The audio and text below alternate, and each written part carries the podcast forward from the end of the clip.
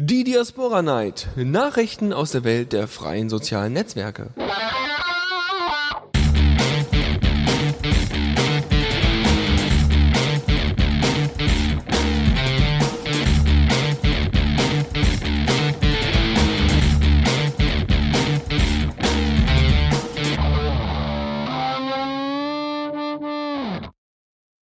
Und herzlich willkommen zu äh, einer neuen Ausgabe der Diaspora Night und zwar jetzt im neuen Jahr schon. Uhu. Schon, ja, Ja. ja. Wir haben ja auch erst äh, den 14. Ne? Ja, es ist total toll. Ja, ähm, prall gefüllt natürlich, weil wir mussten ja auch so ein bisschen das backuppen, was so die anderen Wochen rumgeschwirrt ist, was wir nicht losgeworden sind, weil wir die Sendung ja nicht machen konnten, weil Weihnachten und Neujahr und so und 30C3, da können wir eigentlich direkt schon einsteigen. Ähm, und deswegen ähm, haben wir heute, ja, sind wir eigentlich ganz gut gefüllt. Aber auch nicht zu viel. Also es ging. es Oh Mann, im Chat schreiben sie gerade, oh, alles okay, es ist so früh. ja, tut mir leid, dass ich da, äh, dass wir jetzt da äh, zu früh angefangen haben mit der. Ja, Sendung. tut mir leid, es ist noch nicht 22 nach, aber Aber naja, das kriegen wir noch hin. Kriegen wir, wir- vielleicht noch rausgezögert. ich denke, im neuen Jahr sind wir mal pünktlich oder so. Ja, Vielleicht. ja, wir, das haben wir uns fest, genau, das war einer unserer Vorsätze vor zwei Also, Minuten. m, jetzt. Ja, genau. Ja, wir können am besten anfangen, würde ich sagen. Jo.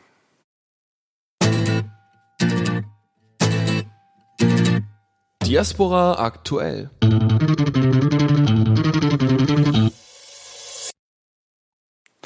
Ja, und Dennis ist vorher schon gesagt, 30C3. Mhm, genau, du warst da. Ja, ich wäre ja auch gerne da gewesen, aber ich musste mir das ja dann immer äh, alles anhören, was ihr denn, also nicht, ich habe ein paar Sachen habe ich mir angehört von euren Aufzeichnungen. Äh, wer die noch nicht gehört hat und wer beim 30C3 nicht dabei war und ein bisschen was erfahren will, kann das dann gerne bei uns im Podcast-Archiv nachgucken Ja. und nachhören. Genau. Da hat so und, und dann, Faldi und Lukas jeden Tag eine schöne Zusammenfassung gemacht und zweimal war ich auch dabei. Genau. Und du hast äh, beim du warst beim Diaspora-Treffen da, also haben sich Leute von Diaspora da getroffen. Ja, und zwar gab's am zweiten oder dritten Tag, ich weiß gar nicht mehr, wann das war. Irgendwann am Nachmittag gab's halt ein Diaspora-Treffen, das war angesagt und naja, da waren wir da so, keine Ahnung, 20 Leute oder so. Ich bin schlecht mit Schätzen. Wow. Ja. Äh, naja, wir waren beim äh, C3S-Stand und naja, die hatten da dann, da erst waren, war, war da so ein Tisch irgendwo in der Ecke hinten und der war dann halt zu klein und dann haben wir irgendwie Platzprobleme gehabt. Aber wir haben es Okay. irgendwie dann hingekriegt, einen bisschen größeren freien Tisch zu haben und dann haben wir da erstmal Vorstellungsrunde gemacht, also wer wer ist und so. Äh, und dann halt diverse Diskussionen über äh, äh, Diaspora. Ja. Äh, als erstes kam auch irgendwie so, ja, wir brauchen eine API und Federation und so und Zeugs. Lustig, ich glaube, das war am dritten Tag, weil, äh, weil vorher, am Abend vorher gab es noch einen äh, Talk von auch jemandem, der auf Diaspora war, der halt eben auch da schon erwähnt hat, dass es quasi ein Protokoll braucht. Also eben, es gibt zwar auch viele, das ist, also einerseits ist es ein Problem von allen geschlossenen, äh, zentralen äh, sozialen Netzwerken, äh, dass die halt nur unter sich kommunizieren und von den äh, ja, dezentralen sozialen Netzwerken ist es genau dasselbe Problem, weil die kommunizieren nur mit sich selbst. Und dann ist da Frandica ein bisschen eine Ausnahme, dass die halt noch irgendwie von außen, also mit anderen auch kommunizieren können, aber äh, ja, also dass es Mhm. da quasi ein Protokoll für alle braucht. Ähm, Und ja. Ja, danach gab es noch diverse andere Diskussionen. Also am Anfang haben alle so ein bisschen miteinander geredet. Äh, dann haben sich mehr so ein paar kleinere Gruppen gebildet, die so untereinander Diskussionen geführt haben. Wir hatten auch Neulinge dabei, die noch gar nicht auf weder Diaspora noch Van Dicker waren. Die waren Was? vorher. Äh, also ein bisschen vorher gab es ein Van Dicker-Treffen und die waren da schon und waren jetzt noch beim Diaspora-Treffen und wollten halt einfach das mal ein bisschen kennenlernen. Mhm. Ich weiß nicht, ob sich die jetzt irgendwo angemeldet haben. Okay. Äh, ich denke mal, bei Friendica, da gibt's ja eine Diaspora-Integration. Das heißt, brauchen sie eigentlich gar nicht großartig. Ich glaube, die brauchen nur einen Account und ähm, ja, dann, die, die, dann haben sie schon, können sie trotzdem alles über Friendica dann managen. Ja, geht ja in die andere Richtung aus. Also du kannst ja auch, auch von Diaspora auf Findika zugreifen. Ja. Also ähm, ist schlussendlich egal, was sie machen, aber also sie können trotzdem mit allen von Diaspora und Findika kommunizieren, wenn sie auf einem der beiden sind. Aber eben, sonst kannst du halt zwischen den Netzwerken nicht viel kommunizieren, weil halt alle ihr eigenes Protokoll haben. Ja, dann habt ihr, äh, also ich habe hier jetzt nur, ihr habt ja so, so ein kleines äh, Etherpad aufgemacht, ähm, wo nochmal so ein paar Sachen zusammengefasst worden sind, eben nicht alle Sachen, die besprochen worden sind, aber ein paar. Und äh, na, XMPP-Support ist klar. Ähm, eine API, ja, da hatte sich Faldran, glaube ich, vor kurzem sehr darüber aufgeregt, dass es immer noch keine API Naja, gibt. schon da hat er sich drüber aufgeregt. Ja, also äh, ist ja auch verständlich, muss ich ganz ehrlich sagen. Weil mit einer API würde ja dann endlich mal so, würden sich ja vielleicht einige Teile der Community wieder aktivieren und würden sagen, okay, jetzt kann ich eben äh, dann einen Client zu basteln oder jetzt kann ich da eben eine App zu basteln oder sowas. Also das wäre natürlich schon ziemlich klasse. Und ähm, ja, dass es da vorangeht, ist natürlich schade. Ja, ähm, okay, habt ihr da so, sonst noch irgendwie so großartiges Gut? Ihr habt jetzt gesagt, hm, wir bräuchten mal so ein so ein äh, Protokoll für alle, aber ja, es gibt ja schon ein paar, ne, das Red-Protokoll, beziehungsweise das, ja, es, ist, es gibt da einen bestimmten Namen, also von, von, von Friendica das Protokoll, aber das kann nicht verwendet werden, äh, weil, das hatten wir ja auch schon mal angesprochen. Weißt du das noch? Warum Nee, weiß ich nicht mehr genau. Also es, es gab auch der, der, auf einer Mailing, es gab auch mal irgendwie eine Diskussion, um halt so ein Protokoll zu finden und so und da sind sie irgendwie auch auf keinen grünen Zweig gekommen. Der ist da auch verlinkt. Okay. Ja. Dann müssen wir jetzt erstmal weiter abwarten. Wie immer. Aber waren wenigstens net, äh, nette Leute da, mit denen man sich. Also hast du dich auch mit, mit anderweitigen Leuten unterhalten oder warst du einfach nur da und hast du dir das mal Nee, ich habe mich auch mit Leuten unterhalten und so, war schon ganz lustig. Mhm. War das jetzt eher so bekanntere Leute? Also Leute, die man vielleicht auch vom Namen her von äh, äh, Diaspora kennt? Teils, teils. Also Leute war, also eben, es, gab Leute, die habe hab ich schon gekannt, eben von Diaspora halt her, vom Na also vom Namen her, aber keine Ahnung, wie die aussehen. Also war auch mal schön, die zu sehen. Und andere halt, ähm, die habe ich noch gar nicht gekannt. Mhm. Da gibt's Äh. denn da irgendwie mal Namen, so dass man, also, Nee, ich kann mir Namen nicht merken. okay, okay gut, nee, dann ist nicht so Aber äh, das, das, das war auch mal, mal, ich war ja mit, mit äh, Dennis, also Schnubbi, unterwegs. Und dann kam auch noch irgendwann der Podmin von Despora und dann war lustig so, ja, Podmin von Nerdpol, Podmin von Despora. und dann Trolli so, ja, da muss ich auch einen Pod aufmachen, nur um auch Podmin zu sein. Die Podman Gang. Auch nicht schlecht. Aber Ja, ja, so gegenseitige Vorstellung. So Podmin von da, Podmin von da. Wenn ihr euch alle nur noch über eure Pods definiert, meine Güte. Ja. So, ja, das ist ja, das klingt ja sehr, sehr schön. Dann wäre natürlich schön, wenn man sowas mal wiederholen könnte. Ähm, ich spare ja schon für den 31C3 und hoffe auch dabei sein zu können. Mhm. Und ähm, ja, Dann- werden wir sicherlich mal, äh, dann werden wir von mir aus, ja, würde ich das sogar auf The Radio CC dann irgendwie übertragen. Also jetzt nicht irgendwie Livestream oder sowas, sondern äh, im Sinne von, dass man aus einem Diaspora-Treffen vielleicht auch ein kleines The Radio CC-Treffen oder sowas macht. Oder ein bisschen darauf aufmerksam macht oder sowas. Oder ähm, ja. Naja, man kann ja getrennt da auf dem 30C3 mal ein, drei- äh, der Radio CC-Treffen Meine ich ja. machen. Meine ich ja. Aber dass eben einige Leute dann auf Diaspora darauf aufmerksam werden. Ne? Ja, das ist natürlich eine coole Sache. Diaspora-Treffen. Sollte es mehr geben. Gibt's ja regelmäßig in Berlin eins, ja. Die haben da ja die Möglichkeiten, aber Ja, aber Berlin Ja. ist so weit weg. ja, und irgendwie findet immer alles in Berlin statt. Es ist schrecklich. Ja, es ist immer noch schrecklich, ja. Gut, ähm, dann äh, war es das ja erstmal, ne? Vom Ja. Diaspora-Treffen? Dann äh, kommen wir mal zu den eigentlichen Diaspora aktuell News. Und zwar gab es den Anstoß, dass man Diaspora doch mal als Feedreader benutzen könnte. Die Idee hatten wir, glaube ich, auch schon vor 200 Sendungen gefühlt. Ja, einfach zu sagen, hör mal, wir haben ja jetzt erstmal so ein paar RSS-Bots, ja, XKCD zum Beispiel ist ein Bot oder Fefe. Fefe ist, glaube ich, auch ein Bot, ne? Ja, Hast du das? Okay. steht Ähm, doch da. Die haben sogar einen eigenen Client quasi äh, reingebaut. Da steht immer Fefe-Bot. Ah, okay, gut, sehr schön. Ähm, ansonsten, ja, Äh, gibt's Dings, eben noch ein- äh, Freies Magazin und Holase sind auch Genau. Bots. Was ich sehr klasse finde. Also, das ist ja, Hauptsache, es, also, natürlich ist es irgendwie so ein bisschen unpersönlich, kann man natürlich sagen, aber äh, es kommen wenigstens Daten rein. Das ist schon mal gut. Mhm. Ähm, Ja. aber eben, also das, das, was Python fand auch gerade im IRC geschrieben hat, ist, Diaspora ist kein verdammter Feedreader. Finde ich eben auch. Also äh, Feedreader gehört irgendwie nicht zu den Aufgaben zu einem äh, Ja. Social Network. Also Ja, keine Frage. Ähm, aber äh, sagen wir mal so, SS ist eine, ähm, offene, ein offenes Protokoll.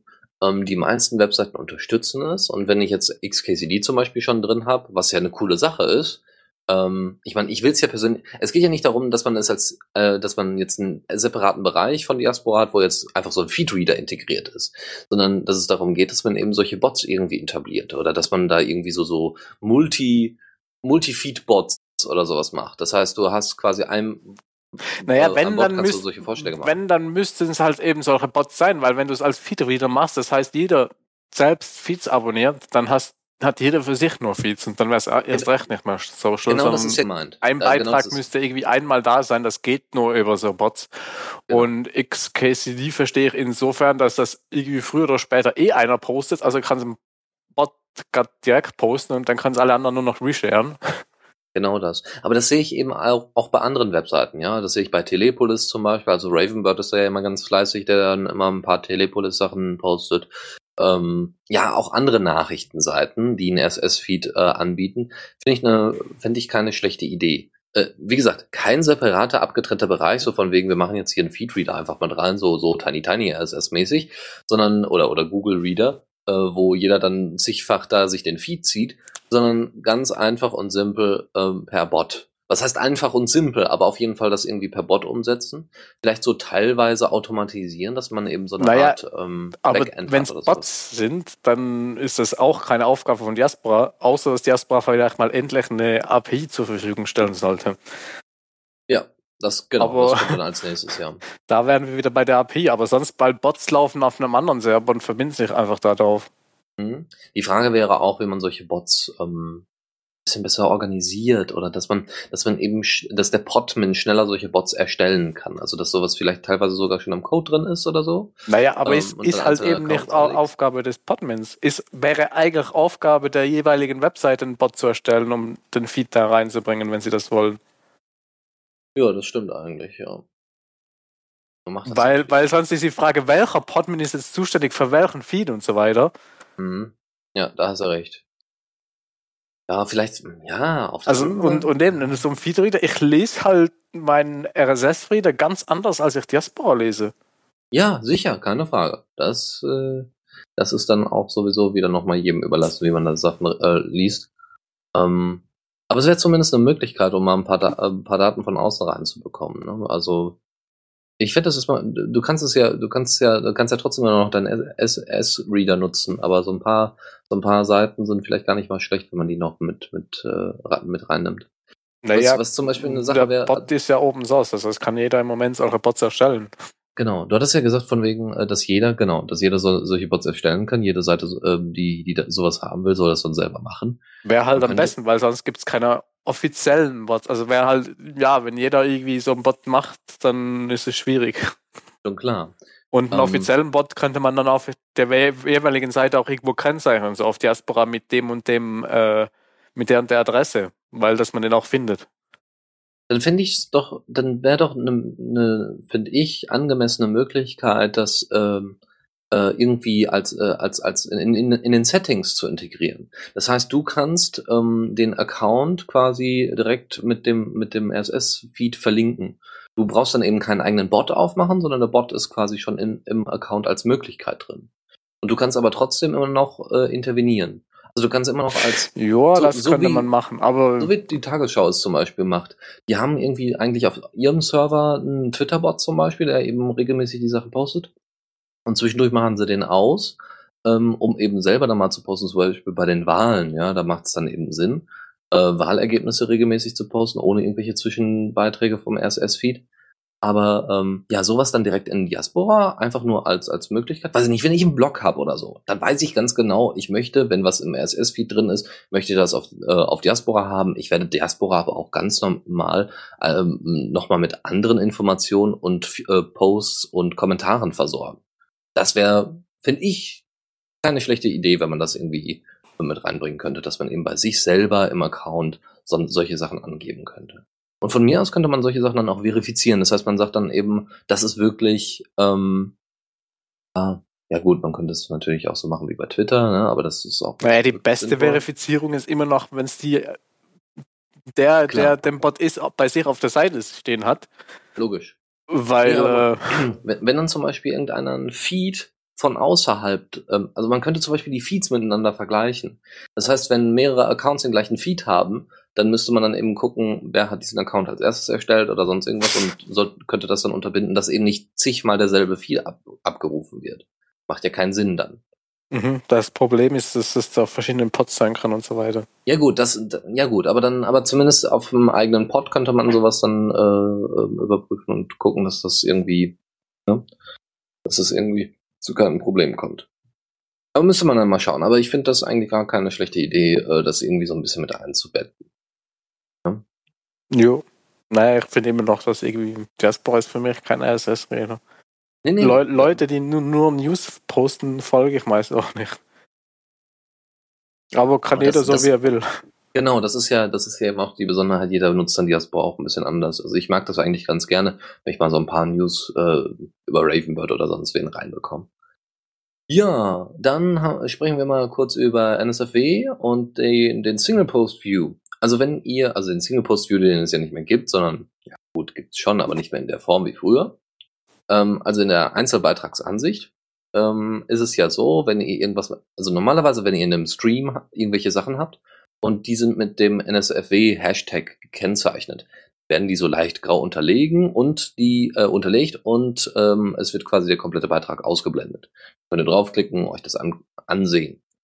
Ähm, das soll dafür schützen, dass ihr eben, wenn ihr auf der Arbeit seid und auf Diaspora surft oder sonst irgendwelche Sachen macht äh, oder in irgendeinem Bereich seid, wo es jetzt nicht angemessen wäre, irgendwelche äh, erotischen Bilder auf dem Bildschirm zu haben oder irgendwelche ähm, sehr ne, sehr ekligen Bilder oder sowas, dass man das eben mit dem NSFW-Hashtag quasi kennzeichnen kann. Ähm, das Problem ist jetzt aber, wenn man Leuten äh, den Einzelbeitrag verlinkt, dann kriegen die natürlich den Einzelbeitrag so wie er ist und bekommen dann eben kein Layer angezeigt, wo das drüber, wo dann ne, das in Grau angezeigt wird, sondern wird der Beitrag angezeigt mit Bild und allem drum und dran. Könnte natürlich zu Problemen führen, wenn man eben solche Einzelverlinkungen macht.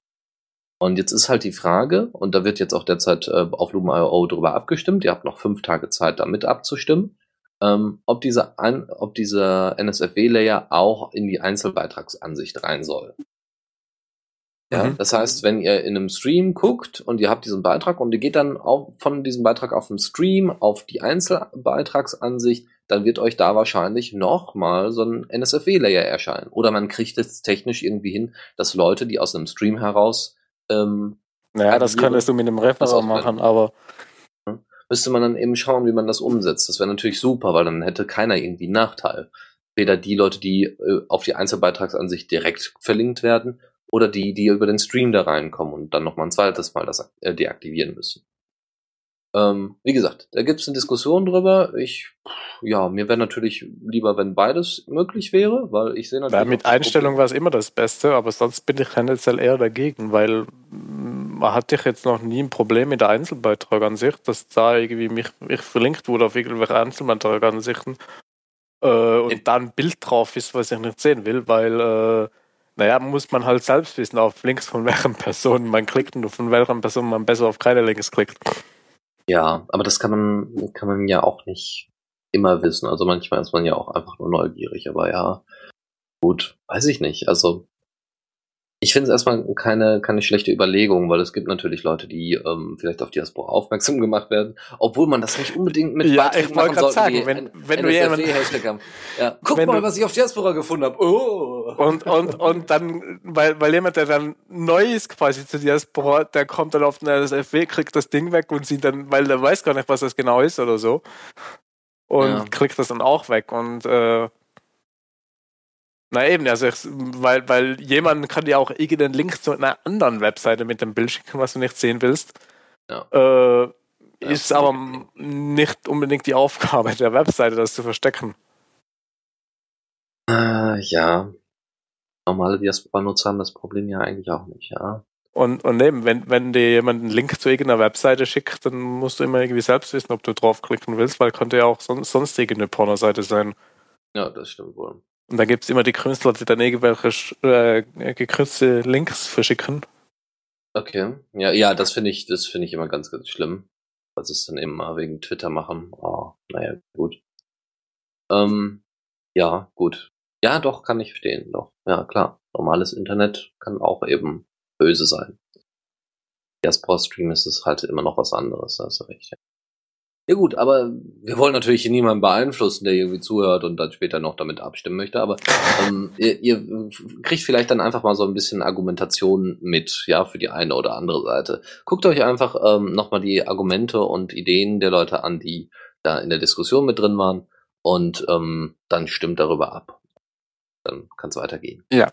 Apropos weiter, ähm, das Tux-Labor, das Tux-Labor, eigentlich der Tux-Labor, aber ist ja auch ein Blog und deswegen passt das auch ganz gut. also Tuxlabor auf Diaspora als auch der Blog tuxlabor.de. Ähm, der Typ, der beide betreibt, hat sich mal Diaspora, äh, Diaspora, ähm, Diaspora angenommen im Sinne von einen eigenen Pod aufzusetzen und zwar per Bitnami. Wir haben schon mal drüber gesprochen, mehrere Male.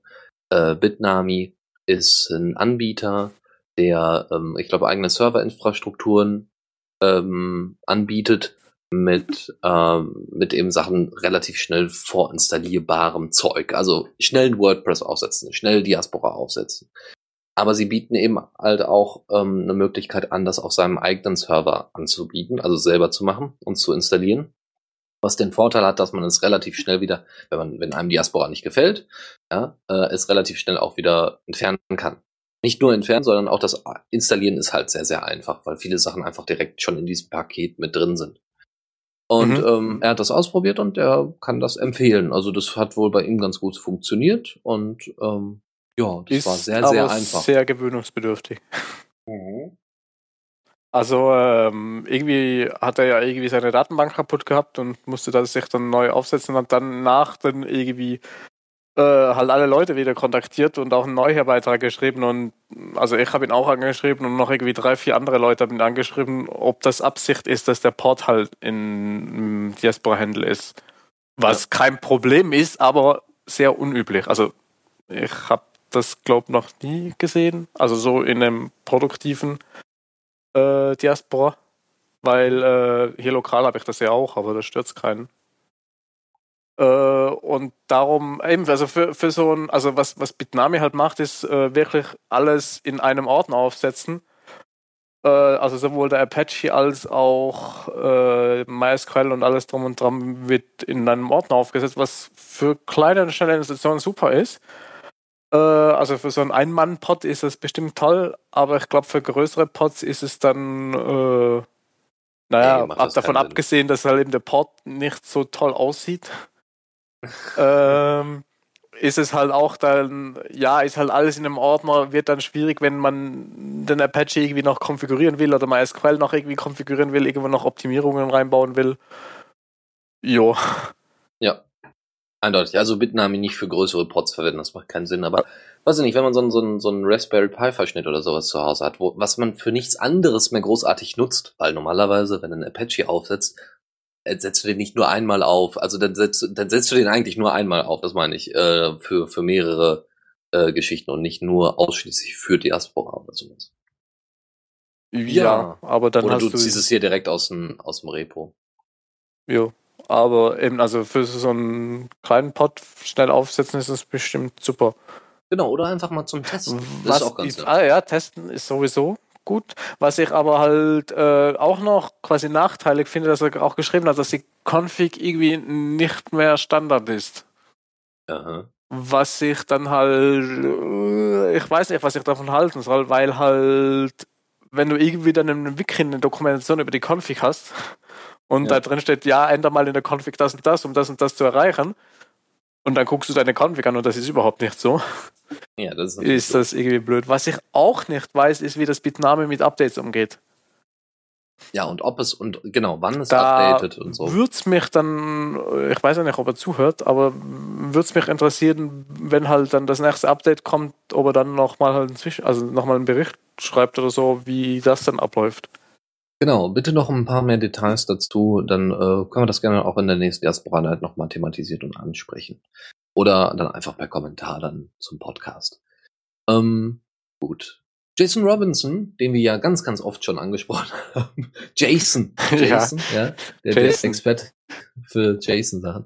Hat sich mal ein bisschen mit Juju auseinandergesetzt. Das klingt erstmal wie eine Kinderfernsehsendung. ein Kuscheltier oder sowas. Aber Juju ist ein, ähm, ja, hm, ein Organisationstool für OpenStack. Und OpenStack ist, äh, n- n- ja, was ist das, ein Cloud-Standard? Also ähm, die Cloud, die man so als normaler Nutzer kennt, wir müssen das ja ein bisschen erklären, ähm, die Cloud, die man so als normaler Nutzer kennt, das ist halt so, ja, ich lade halt alles in das Internet und dann habe ich das halt überall. Das, das verstehen halt viele User unter dem Namen Cloud. Hat im Endeffekt gar nichts mit dem ursprünglichen Begriff Cloud zu tun, außer dass es sich um Server handelt. Ähm, äh, da ich ähm, aber jetzt daran zweifle, ob ich äh, das, den ursprünglichen Begriff von Cloud richtig erkläre, weißt du, wie der ursprüngliche Begriff von Cloud richtig ist? Also was, was, was bezeichnet man als Cloud? Eigentlich so eine, so eine, ist es nicht eine Reinschaltung von mehreren Servern, die, die untereinander Äh, ich äh, die, weiß gar nicht, ob es so die Cloud gibt. Cloud ist mehr so ein, also ich habe das Gefühl, Cloud Buzzword. ist, ist, ist eben so, so ein Modebegriff. Ja, das stimmt wohl. Bei OpenStack ist es so, man ähm, kann, äh, man kann, glaube ich, einfach einen Server aufsetzen mit OpenStack und also das grundsätzlich und dann kann man unterschiedliche Sachen hinzufügen, wie zum Beispiel WordPress. Also ist so ein bisschen so ein bisschen App-mäßig aufgebaut. Zumindest sah das bei Juju so App-mäßig auf, äh, aus. Man hat also einfach so ein WordPress installiert und man hat einfach so ein äh, so ein Drupal oder sowas. Also man hat einfach so so ein paar Instanzen von unterschiedlichen Webanwendungen installiert, unter anderem Webanwendungen äh, installiert und das war ganz einfach. Und Juju war eben halt wie dafür gemacht. Man kann solche Äh. Sachen dann eben vorbereiten. Ja. Deus schreibt, was du meinst, ist Cluster. Ah, ja, stimmt. Das, das ist, stimmt. Ja, da hast du recht. Ja. Cluster war, war die Verteilung von, von, von Lasten. Aber äh, ja, Cloud, ein Server, äh, unterschiedliche Instanzen von unterschiedlichen Webservices. Es gibt irgendwie Ja, so vieles, ungefähr. wozu man Cloud sagt. Mhm. Ja, zum Beispiel, du hast mir mein Handy geklaut. Ja, oh Gott. Uh, ich glaube, ich muss wieder ins Phipps Asmus Museum. Ja, äh, ähm, nee, also das war ganz, äh, das ist wirklich sehr schön gemacht, dieses Tool, und ähm, man muss halt so ein paar Sachen äh, vordefinieren. Wie äh, genau wird das installiert? Wie kann man das genau übernehmen? So ein bisschen, ja, man kann es wirklich sich vorstellen, wie so, eigentlich so ein bisschen wie Bitnami. Ja, wollte Ja, gerade also sagen, ist das sowas ähnliches wie Bitnami, nur anders. Ja. Ja, nur wahrscheinlich in den in Sachen Updates und in Sachen äh, ja, also ich glaube, da sind die ein bisschen, das ist nicht einfach nur so, ich setze das auf und das ist komplett getrennt von einem anderen, sondern ähm, OpenStack beziehungsweise Juju nimmt dann eben die äh, Dependencies von allen Ich anderen. wollte Also, gerade sagen, das arbeitet, glaube ich, mehr mit Dependencies, zumindest was ich hier auf dem Screenshot sehe. Ja, also das sieht echt hübsch aus und äh, Juju, da gibt's jetzt einen Code für. Also es gibt, also es gibt dann ein bisschen so, so, kann sich so ein bisschen vorstellen wie so ein Rezept. Ja, man man äh, benutzt äh, dieses Rezept, um ähm, um Diaspora dann einfach schneller zu installieren. Ja. Bei Bitnami ist es halt so komplettes Paket mit allem drum und dran, hochladen, installieren, fertig. Und bei, ähm, also wo, wo alles drin ist bei Bitnami. Und bei OpenStack beziehungsweise Juju ist es halt so, dass dann halt viele Sachen ähm, nicht in dem Paket drin sind, aber darauf verwiesen wird. So ein bisschen linkmäßig. So von wegen, fügen noch äh, den, den Webserver hinzu oder dies und jenes. Ja, also und das brauchen sie noch und in der und der Version. Und das ist natürlich sehr hilfreich, ja, wenn irgendwelche Updates kommen, dass das eben alles automatisch funktioniert, vor allem bei Sicherheitsupdates. Gut, ähm, ja, also da arbeitet Jason Robinson dran Ähm, ich musste erstmal nachgucken, was Juju war, weil er hat das Hab auch in ganzer Weise erklärt. auch noch nie gehört. Also, wie gesagt, kommt ursprünglich von Ubuntu und Uh, ähm, ich will es nicht haben. ja, ich auch nicht, aber ähm, das ist ganz, ist wirklich ganz nett gemacht, vor allem für, für neue Einsteiger, also für Einsteiger im, im Serverbereich. Also das Leute, die keine Kommandozeile bedienen können. Für solche Leute ist das was. Nein, Aber ist das, was, doch, was, was hier auf dem Screenshot ist, sieht irgendwie wie eine Kommandozeile aus, oder? Also, naja, wobei, gut, man sieht nicht, ob es eine Kommandozeile ist. Ja, es könnte auch irgendwie, es könnte einfach ein Cut auf den Pfeil sein, was auf der Kommandozeile ausgegeben wird. Eben, keine Ahnung, ob es eine Kommandozeile ist oder nicht. Es ist auf jeden Fall ein sehr schönes Webinterface, das muss man einfach sagen, um, um schnell so, so ein, ähm, solche Geschichten zu organisieren. Ne? Also WordPress da, Diaspora-Port hier, alles auf einem Server und alles organisieren. Ist eigentlich ganz nett. Ich mag Ja. so Automatismus-Zeugs irgendwie nicht. Ja, es wirkt irgendwie Weil, so. weil, weil das, das Problem, was ich halt da sehe, wenn du es nicht selbst machst, sondern irgendwie alles automatisch passiert, dann hast du ein gewaltiges Problem, wenn es mal plötzlich nicht mehr funktioniert, weil du keine Ahnung hast, wie es funktioniert. Genau. Und wenn du es halt selbst aufgebaut hast, Schritt für Schritt, dann weißt du eher, wo du Fehler suchen musst. Aber eben, Installation dauert dann zwar länger, aber du weißt dafür auch einigermaßen, was du hast. Stimme ich dir erstmal zu, ja. Ähm, auf der anderen Seite, also Juju, wie ich will nicht vorstellen, dass Leute so einsetzen, um Diaspora-Port zu betreiben. Weiß ich nicht, vielleicht gibt's Leute. Und Juju ist ja auch eher, also ist ja eine Software extra eigentlich angelehnt für äh, Leute, die ähm, das im Enterprise-Bereich einsetzen wollen, das heißt für Unternehmen. Und da ähm, Das heißt, alle Unternehmen können jetzt einen Diaspora-Pod aufsetzen. Ja, also blöd es klingt, aber ja, warum nicht? Ähm, oder für Schulen oder sowas. Ich sehe durchaus den, den, die Lernkurve da, die du, die du da beschreibst, und ich sehe das, sehe das genauso wie du. Aber ähm, auf der anderen Seite, um einen Diaspora-Port gut installiert zu haben und wenn der Code auch, ähm, ja, äh, mir fällt nur das englische Wort ein, reliable wird, ähm, Ähm, Ja, egal. Ihr Ja. wisst, was ich meine. Ihr, ansonsten guckt ihr ins Dictionary, wenn ihr nicht wisst, was ich meinte.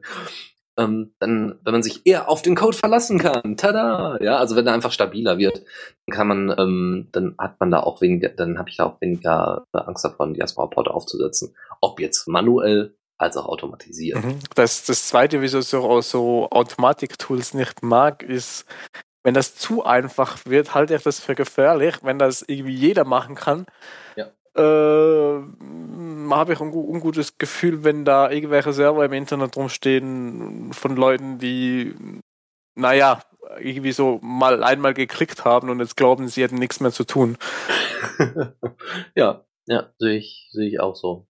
Weil ich habe nicht viel Arbeit mit dem Server, aber vor allem am Anfang gibt er trotzdem mal ein bisschen Arbeit, weil man halt doch mal ein paar Dinge richtig machen muss. Und ja, klar, kann, können diese Dinge einem ein paar Sachen abnehmen. Aber wenn man sich halt nie Gedanken über gewisse Dinge gemacht hat, sondern einfach irgendwie so einem Automatiktool vertraut. Ich habe also ich habe immer die Erfahrung gemacht, ähm, also diese Automatik, also diese diese User Interface Geschichte f- äh, gegen äh, Hardcore äh, ja, so so selber machen. Ähm, die gab's irgendwie schon immer diese Auseinandersetzung. Also ähm, als auch beim Desktop Linux zum Beispiel. Ich habe ja mit einem ganz normalen Ubuntu angefangen, was schön aussah, wo man rumklicken konnte, wo man Themes ändern konnte. Und das war alles ganz toll und fancy und so und anders, ja, anders als Windows. Uh. Und dann habe ich mich eben weiter damit beschäftigt und bisschen eingearbeitet und komme auch mit der Kom- Kommandozeile inzwischen schon, also was ist inzwischen? Klar, es kann, auch, es kann Ja. auch ein Einstieg sein, aber eben, man, Genau. man sollte dann auch weitermachen. Also wenn man, Genau. wenn man einen Pod einfach mit einem Klick installiert und den dann weiter Schritt für Schritt immer umbaut und mal mehr reinkommt und so, ist es sicher gut, positiv, aber eben, wenn man halt einmal klickt und dann den Server laufen lässt, halte ich es für gefährlich. Ja, sehe ich, sehe ich genauso, deswegen. Aber ich sehe, aber es muss halt auch solche Tools geben, damit Leute den Einstieg machen können. Ja, du kannst ja nicht sagen, nee, es gibt jetzt nur noch Arch Linux und Ubuntu lassen wir vor und äh, ähm, Linux Mint lassen wir komplett außen vor, weil die so benutzerfreundlich. Gut, es kann, es kann halt auch sein, dass dieses Tool irgendwie für, für Fortgeschrittene dann irgendwann wieder interessant wird, weil sie einfach das eine, wieder eine Erleichterung wird. Äh, obwohl sie es eigentlich richtig, also manuell auch könnten, aber wenn sie halt irgendwie mehr machen müssen, dass es dann halt wieder das vereinfacht. Genau, das sehe ich nämlich auch. Deswegen ist es ja auch eher angelehnt für Unternehmen. Also von wegen so ein WordPress aufzusetzen. Das haben die Admins schon längere Zeit gemacht, aber es ist halt einfacher, einfach zu sagen, installier und fertig. Äh, was, was Python von schreibt, ist, der Unterschied ist, dass ein Pod Auswirkungen auf andere hat. Da hat er natürlich ja, recht. Das, Wenn das Dennis richtig, sein Ubuntu installiert, ist das nicht kritisch. Äh, äh, ja, jein. Also wenn ich mir so überlege, dass wir bis vor kurzem hier in diesem Haushalt im lokalen Netzwerk noch einen Windows-Rechner hatten, der inzwischen ein Linux-Rechner geworden ist, ähm, dann hat auch ein, ein einzelner Desktop-Rechner durchaus Einfluss auf andere, wenn er im gleichen Netzwerk ist, also wenn es da irgendwelche Verbindungen gibt. Ja, aber Diaspora-Pod ist Internet, nicht Netzwerk. Klar, du kannst auch im Netzwerk irgendwie eine Spamfleuder haben oder irgendwie ein Botnet. aber ja, ja. Ja, also es, es gibt immer irgendwie so, du hast immer irgendwie so ein bisschen Einfluss, außer du. Äh, äh, klar, im Internet ist es schwierig. Ich, ich sehe den Punkt, vollkommen, klar. Naja, solange der Pod eine Closed Registration hat, ist immer noch besser, als wenn er öffentlich genau, ist. Genau. Finde ich auch gar nicht schlimm. Also ich finde es tatsächlich nicht schlimm. Die Leute können ja ruhig ihre eigenen Pods machen und können damit experimentieren, können ihre Familie einladen, alles gar kein Ding und können dann eben halt Closed Registrations machen. Das ist von mir, das ist für mich persönlich vollkommen in Ordnung. Ja, äh, weil es gibt noch genug Pods, die, die offene Registrierungen haben. Also da wird keiner sagen, was, machst du deine Registrierung auf? Nö. Ja, vor allem, wenn er das nicht kann. Uh. okay, gehen wir mal ein bisschen weiter. Und zwar, ja, ähm, was haben wir denn noch? Um Bugs. Ähm, es gab äh, so Ende, gegen Ende des Jahres, irgendwie vor 20 Tagen, ja. Also 21 Tagen steht bei mir. Na gut, dann 21 Tagen. Ähm, gab es den End of the Year Bugmash. Ja, nicht Bugmash Monday, sondern den End of the Year Bugmash. Und es ging dann darum, so viele Bugs, so viele Fehler im Code zu finden wie möglich und diese dann auszumerzen. Und da gab es ähm, witzigerweise, also es gab, gab dann den Aufruf, ja, wir haben so viele Bugs und wir müssen jetzt auch noch so ein paar Sachen updaten. Ja.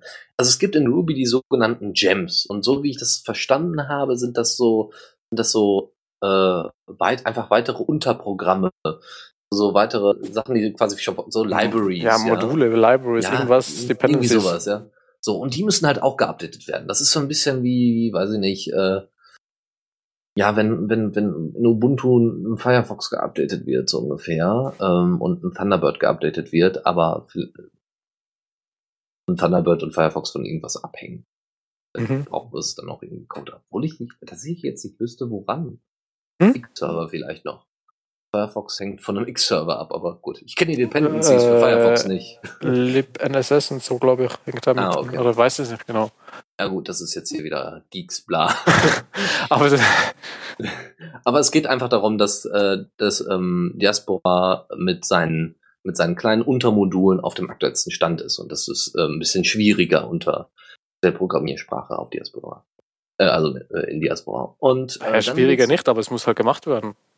Mhm. Also, genau, das ist so ein bisschen. Halt, du musst halt ab und zu mal wieder alle Dependencies raussuchen und schauen, wo gibt's Neues und ja, Python Fun schreibt gerade alle Dependencies von Firefox in den Chat. Woo, Geek down. Aber Danke. Ja. Muss ja, ich das, soll, soll es dir vorlesen? Nein, es, es reicht. Vielleicht greift eine bekannte raus, eine bekannte Abhängigkeit. Ja, eben, das NSS, was ich vorher gesagt habe, ist auch drin, ansonsten GTK 2 und so ein Kram. Ja, gut, das kriegen. Alsalib. GTK 2, ja. GTK 2. Okay, also die GTK 2 ist ja nichts anderes als die, die Knöpfe und Buttons und das Aussehen von so einer äh, Linux-Distro. Ja, aber muss auch geupdatet werden. Ja, nee, nee, nee. Jetzt nur als Erklärung für die Leute, die ja, ach so. wissen, was GTK 2 ist. Ach so, es gibt Leute, die nicht wissen, was GTK 2 ist. Ja, ich meine, wir sind nicht in der Linux-Lounge. Ja, da können wir so viel Bullshit-Bingo machen, bis zum geht nicht mehr, aber es ist ein bisschen schwieriger. Ja. Entschuldigung. Ja, der, ja, nee, ist ja, nee, wir, wir sind, da, das ist ja unser Vorteil, dass wir so ein bisschen technisch versiert sind, das ist sehr gut. Äh, nur wir müssen es dann auch noch erklären. Apropos erklären, äh, Blueprint, äh, wir hatten schon mal kurz darüber gesprochen äh, vor mehreren Sendungen. Blueprint ist ähm, ein ähm, eine Ansammlung von von von Buttons und und äh, Aussehen Elemente, also so so Design Library meinte ich einfach, oder? Genau, Genau, ja. Also Ähm, sowas wie Bootstrap, glaube ich, auch. ist. Genau. Und Blueprint soll jetzt ersetzt werden durch Bootstrap. Und Bootstrap wird ja von Twitter eingesetzt zum Beispiel. Also so wie Twitter aussieht. Wann, wann gehen sie auf Bootstrap 3? um Weil das, Gottes das gibt nochmal Arbeit. Ja. Nee, ich glaube, ich hoffe, dass sie das nicht tun. Ja. Also, äh, hab da mal eine schlechten Erfahrung mit Bootstrap 3 gemacht, dass manche Sachen einfach nicht Wieso? ermöglich waren für unser. Nee, haben wir, haben wir doch mal ausprobiert für unser Podcast-Portal. Ich hab's ausprobiert. Du, Und du da- musst es durchziehen, dann geht's. Also ich habe schon erfolgreich Applikationen nicht umgewandelt, aber neu gemacht im Bootstrap 3 geht wunderbar. Umwandeln musst du halt alle Klassen halt neu machen. ne? Aber das können wir ein anderes Mal besprechen.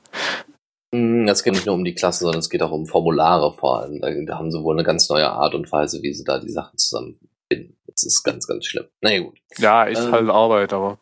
Und sie haben eine Liste gemacht von Bugs für, Bu äh, für, für, für Neueinsteiger. Also wenn ihr gerade so anfangt zu programmieren und ihr wollt so ein bisschen Jasper helfen, ne? also was so beim Bugmesh Monday normalerweise vorhanden ist. Ja, für Einsteiger da so ein paar Bugs schon mal fertig gemacht, so ungefähr. Also äh, mal gezeigt, dass, sie, dass man die fixen kann.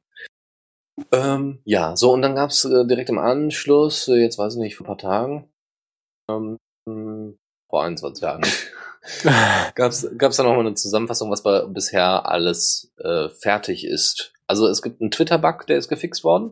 Habe ich selber ausprobiert und das stimmt, ja. Der ist nicht, dass der gefixt worden ist, aber es gibt einen Twitter-Bug. Ja, ähm, wir haben letztens mal ein bisschen rumgespielt mit der Integration von unserem Diaspora-Account mit anderen äh, ähm, Social-Media-Accounts und äh, hat die normale Twitter-Integration nicht so ganz funktioniert und das ist natürlich nicht so schön.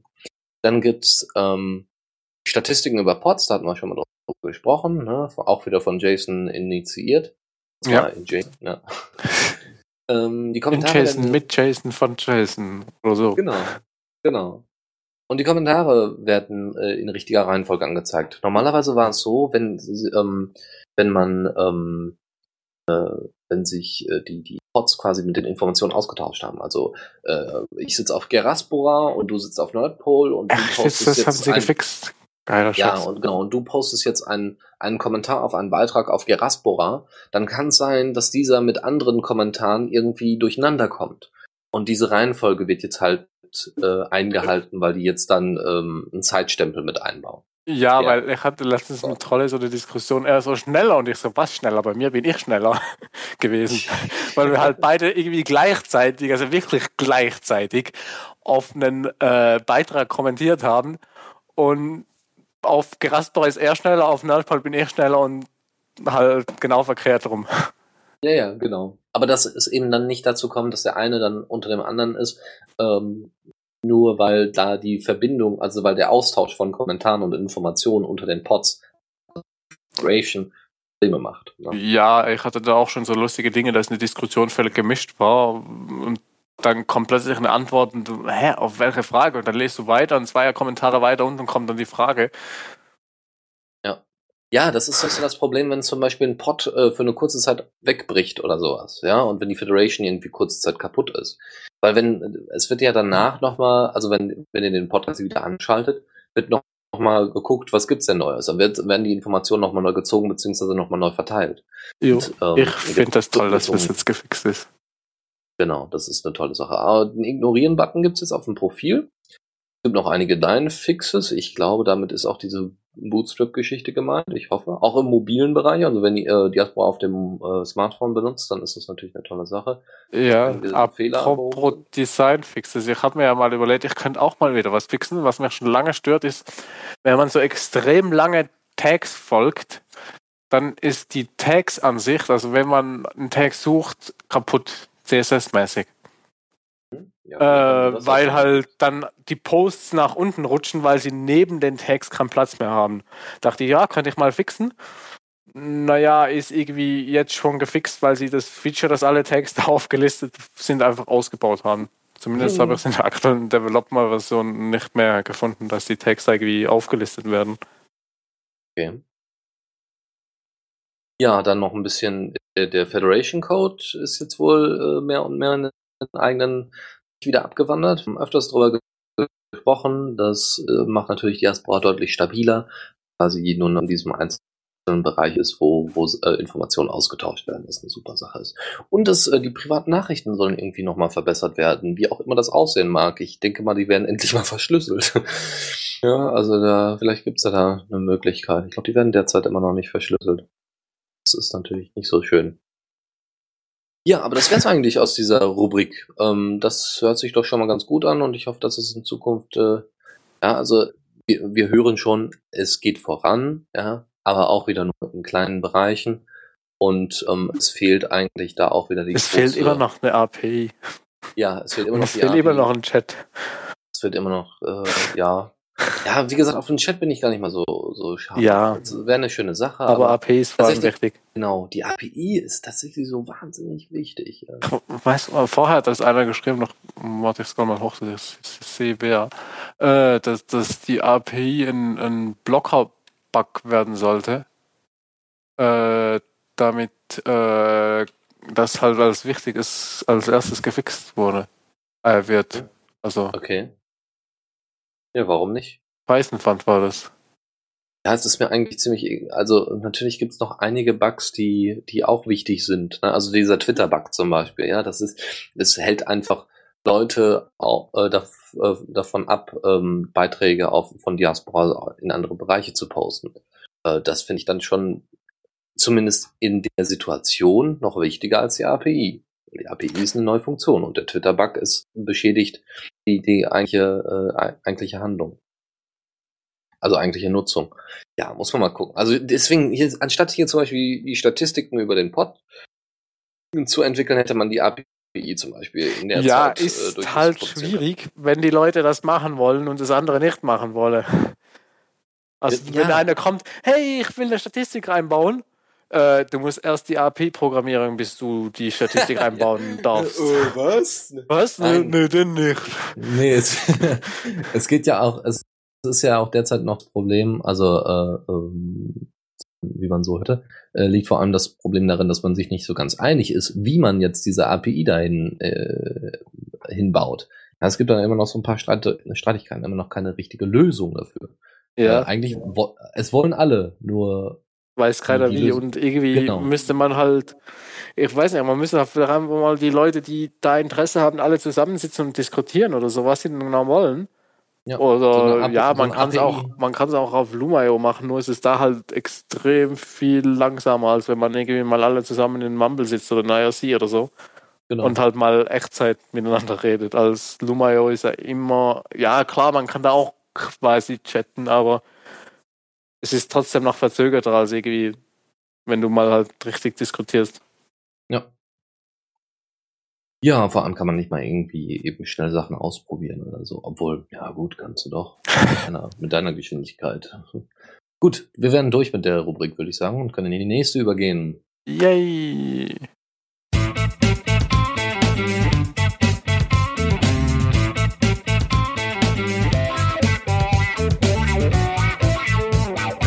Blick aus dem Fenster. Ja, dann machen wir vorwärts. Genau. Und zwar, Twister ist ein, äh, habe ich, hab ich jetzt gerade installiert? Ja. Bin, bin, bin gleich dabei. Bin gerade dabei. Und zwar Twister ist äh, eine Twitter-Alternative, die aber lokal bei euch auf einem Rechner läuft und dann quasi wie BitTorrent funktioniert. Das heißt, ähm, es werden unterschiedliche IPs ausgetauscht, aber irgendwie, also es wird Distributed Hashtables gearbeitet. So, und kannst du mir jetzt mal erklären, was Distributed Hashtables sind? Auch nicht wirklich. Sag mal, warum habe ich dich eigentlich in dieser Sendung? Ja, um, um IDJC zu bedienen. Ach so, ja, stimmt. Ja, da habe ich ja immer Aber- keine Lust zu, deswegen. ich will, dass du deine Buttons seltener findest, deswegen. Ja, ich komme langsam in Übung. Ja, sehr gut, sehr gut. Ähm, Nein, okay. ich habe keine Ahnung, wie Distributed, äh, Distributed Hashtables genau funktionieren im Detail technisch. Aber wir, gut, wir wollen ja auch nicht technisch, technisch werden. Genau, nicht zu technisch. Es geht darum, dass ihr eben Peer-to-Peer, das heißt von Rechner zu Rechner, ähm, Microblogging betreiben könnt, eben in, in der Twitter-Form. Wir haben schon mal drüber gesprochen. Ich wollte gerade Ähm, sagen, das das sind Twister kommt mir bekannt vor. Oder? Volo hatten Ach, wir mal. über ein anderes Das- hatten wir mal gesprochen. Hm. Äh, ja, genau, das hieß einfach anders. Das hieß Irgendwie Volo. kommt mir Twister aber auch bekannt vor. Oh, keine Ahnung. Ja, weil es sich so ähnlich anhört wie Twitter. nee, es gab da mehrere Beiträge auf Diaspora, deswegen kann es sein, dass sich das dann einfach wiederholt hat. Und ähm, ja, das ist eigentlich eine ziemlich, ziemlich coole Sache. Ähm, also es hat ein sehr, sehr nettes Interface. Einfach mal gucken, was man jetzt machen kann damit Twister. Ähm, es hat ein sehr nettes Interface, das läuft bei euch einfach im Browser und ihr könnt auch da, dieses Interface selber anpassen, wie ihr wollt. Und ähm, ja, ansonsten äh, müsst ihr euch noch irgendwie registrieren. Also das kommt dann auch noch dazu, da kann man dann nichts gegen machen. Okay, ich muss noch eine Conf und noch einen User und ein Passwort und so weiter hinzufügen.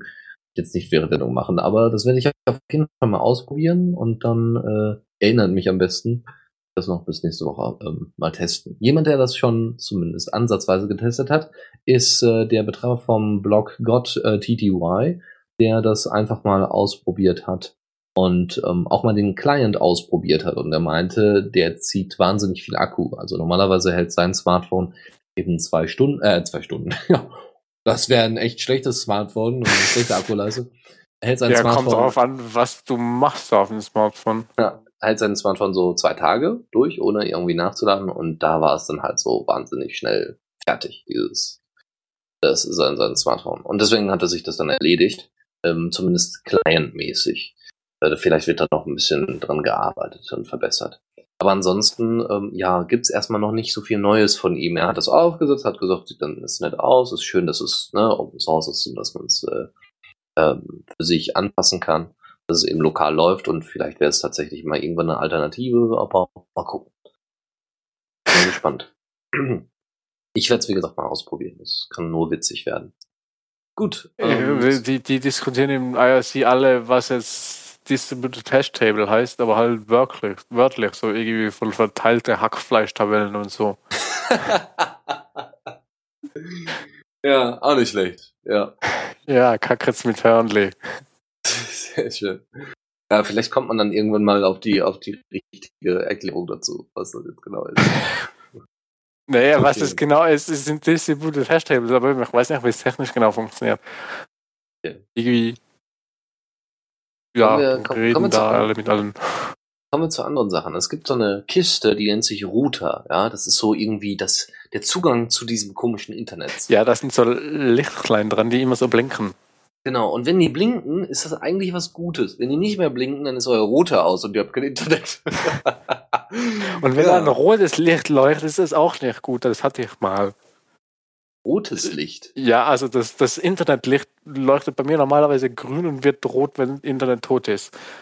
Und ich hab das, ich hab mal irgendwie, als, als noch äh, Diaspora nicht äh, Releases hatte, hatte ich gerade mal wieder so mal den Daily Diaspora Update gemacht, den Pod neu gestartet und dann macht's Fump und mein Router leuchtet rot und ich habe kein Internet mehr. Und ich so, puh, zum Glück bin ich jetzt fertig. So, so mitten während dem Update kein Internet mehr, wäre auch nicht toll gewesen. Boah, meine Güte, das wäre echt heftig gewesen, ja, das stimmt. Ja. Hätte einiges kaputt machen können. Ja. Naja, okay. wäre vor allem blöd, wenn ich gerade irgendwie Stopp gemacht hätte und die nicht mehr starten kann. Gut, ich kann mit dem Handy rein, aber ich habe danach auch noch das Handy dann genommen und nochmal kontrolliert, ob wirklich alles wieder läuft auf dem Pod. Äh, Gut, aber, kommen wir zu dem eigentlichen Thema. Ja. In diesen kleinen Kisten, wo dann vielleicht auch mal das Internetlämpchen rot, rot blinken kann, ähm, da äh, gibt es Backdoors, das heißt so, so Hintertüren, wo, äh, wo ähm, eigentlich zur Wertung gedacht. Das sind sogenannte Konfigurationsschnittstellen. Das heißt eigentlich mhm. zur Wartung gedacht, dass du da reingehen kannst. Ja, da und dann kommt die Putzfrau und macht da jeweils sauber. Ja, aber die Putzfrau lässt gerne mal ein paar Sachen mitgehen. Also so könnte man das, um das Bild zu erweitern. So ähnlich. So funktionieren die Backdoors. Du kannst halt bestimmte Befehle ähm, auf diesem Router ausführen, wenn du in diesem Werkmodus bist. Also wenn du da, du kannst halt vom Internet auf deinen, auf den Router drauf zugreifen. Was ja in einigen Beziehungen durchaus sinnvoll ist, wenn du zum Beispiel einen Raspberry Pi oder, oder irgendwie eine Festplatte oder sowas an deinen Router anschließt. Das macht ja durchaus Sinn. Ah, also, ne, um, um das eben vom Internet heraus, äh, um, um da, darauf zuzugreifen. Aber wenn da auf dem Router ähm, irgendwelche Befehle und, und Skripte oder sowas ausgeführt werden, ist das nicht so schön. Ähm, ja, so. Und das ist in zwei, bei zwei Herstellern ist das der Fall, bei Linksys und Netgear. Ich meinte sogar bei mehreren, aber. Ja, aber bei denen ist es dann irgendwie doch äh, eindeutig festgestellt worden und da sollte man sich dann mal gucken, wenn ihr, wenn ihr irgendwie Linksys oder Netgear habt, ähm, guckt am besten mal im Netz, wie die Firmen da zusammenhängen. Oder wie, äh, ob, ob Netgear und Linksys nicht, nicht nur einfach ähm, Marken sind oder welche, genau, welche Firmen dahinter stecken. Oder wie, welche, ja, es gibt ja immer noch so No-Name-Router gibt's ja auch, oder ähm, ja, also nicht, dann gibt's irgendwelche T-Mobile-Router oder sowas. Das könnte AVM, also die eine einfache Fritzbox sein. Das könnte aber auch tatsächlich ein Linksys oder Netgear sein. Deswegen, beschäftigt euch da ein bisschen mit und dann äh, Es gibt auch einen Test, wo man von außen drauf zugreifen kann, also der, der quasi testet, ob diese Backdoor da ist. Mhm. Genau, das könnt ihr euch dann auch nochmal bei Heise dann genau angucken ist halt wichtig, warum wir das erwähnen, ist ja nicht nur weil hm, NSA und problematisch, sondern wenn ihr zu Hause einen kleinen Pod aufsetzen wollt, was ja das endgültige Ziel von Diaspora und allen dezentralen Netzwerken ist, äh, oder sein sollte zumindest, dann ist es natürlich problematisch, wenn dann irgendjemand da bei euch rumfuchteln kann in den, mm. im Router. Naja, ist sowieso scheiße, wenn er mit dem Router rumfuchtelt, weil ob du von außen in den Pod reinkommst oder von innen auf einen externen Pod rausgehst, du gehst so oder so auf über deinen Router. Das heißt, wenn da einer rumfuchtelt, ist eh nicht gut. Richtig. Wobei so Diaspora ja alles SSL ist, aber ich weiß manchmal nicht, wie ich SSL noch trauen soll. Ja. Dann äh, kommen wir zu ein bisschen was Wissen, Wissenschaftlicherem, was irgendwie, ja, das ist ja immer so ein bisschen problematisch. Wissenschaft ist ja durchaus interessant, ja, und die Erkenntnisse sind auch durchaus interessant, wenn es, weiß ich nicht, um äh, neue Tierarten geht, geht oder um neue Universen und schwarze Löcher und ein bisschen Sci-Fi, ja, da sind alle immer ganz groß dabei. Ähm, bei Studien, also wenn es so, so gesellschaftswissenschaftlich wird, ja, da sagt man dann so, ja, äh, Captain Obvious ist wieder da, ja, so von wegen, das war doch uns allen klar, wir kennen, äh, das, das braucht uns doch jetzt keiner zu erzählen, aber jetzt hat es nochmal die Wissenschaft einfach untermauert. Und zwar hat eine Studie herausgefunden, wenn man das so nennen mag, äh, und zwar in Oxford, ähm, dass Leute äh, gar nicht ähm, so sehr auf Social Networks oder mit Social Networks interagieren. Also tun sie ja schon, nur nicht in dem Format, dass Leute dadurch vereinsamen, sondern dass äh, es immer noch genug, genügend soziale Kontakte gibt und die sozialen Kontakte immer noch an erster, also soziale Kontakte nicht eben digitaler Form, sondern reales Treffen und, und sich miteinander auszutauschen. Real Life und so. Real Life, genau, dass das immer noch an erster Stelle steht und dass das auch immer noch nach dieser Studie ganz klar äh, ganz vorne ist und dass da auch eben die sozialen Netzwerke nicht viel mit, mit am Hut haben. Es, das äh, bricht halt einfach so ein bisschen mit der mit der ähm, mit der Idee, die viele ältere und konservative Richtungen verfolgen. So von wegen dieses Internet, das ist ja böse, weil es macht ja unsere Kinder einsam und unsere ne, also so und das ja, wenn Oxford sagt, jetzt könnte man natürlich auch sagen, ja, wenn Oxford das sagt, dann muss das ja richtig sein. Davon gehe ich jetzt nicht aus. Aber es ist halt wieder so, ne, es stehen wieder so zwei Ideologien gegeneinander. Und ähm, wenn das nochmal ein bisschen wissenschaftlich aufbereitet ist, dann ist es ja schon schön zu wissen. Das ist ja, jetzt auch für mich nichts Überraschendes. Ich meine, man sieht es doch an den Diaspora-Treffen auf dem 30C3.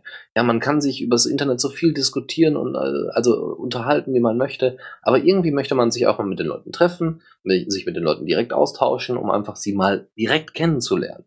Und äh, ja. es gibt auch WoW-Treffen, also wo dann ganze Clans und Gilden und so weiter zusammenkommen. Also warum nicht?